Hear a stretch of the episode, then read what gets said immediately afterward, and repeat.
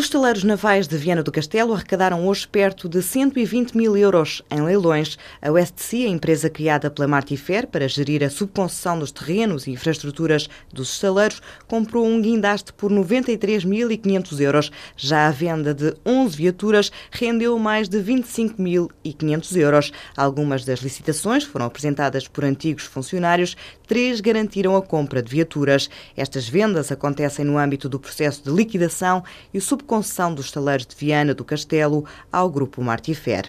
A TAP olha para a América Latina como a mais importante aposta estratégica. Luís Moro, o vice-presidente da companhia aérea, diz que a TAP quer crescer na América Latina e essa é a etapa que se segue. O nosso próximo momento, nossa próxima etapa da nossa vida de mudança, de, de, de, salto de qualidade estratégico é a América Latina e Espanhola. Sim, tem novas, novas rotas, aliás, é, que vão. Nós estamos fazendo um esforço muito grande, de, nós estamos com 10 novas rotas, no entanto, Colômbia, eu diria que Colômbia e Panamá, Panamá são, também. assim, de longe o que nós temos estrategicamente mais importante. Nós somos a quarta maior empresa para a América do Sul, nós somos a, a maior empresa para o Brasil, a maior empresa europeia entre Brasil e Europa, nós somos maiores do que o somatório da segunda e terceira, que é a França e Ibéria.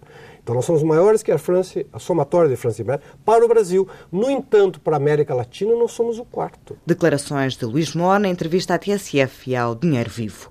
A Vini Portugal está na China para divulgar os vinhos portugueses. O roadshow arrancou hoje em Xiamen, depois segue para Xangai e Pequim e marca o início da campanha anual de promoção de vinhos portugueses na China, um mercado que para a Vini Portugal vai continuar a ser, em 2014, uma das principais apostas da produção nacional.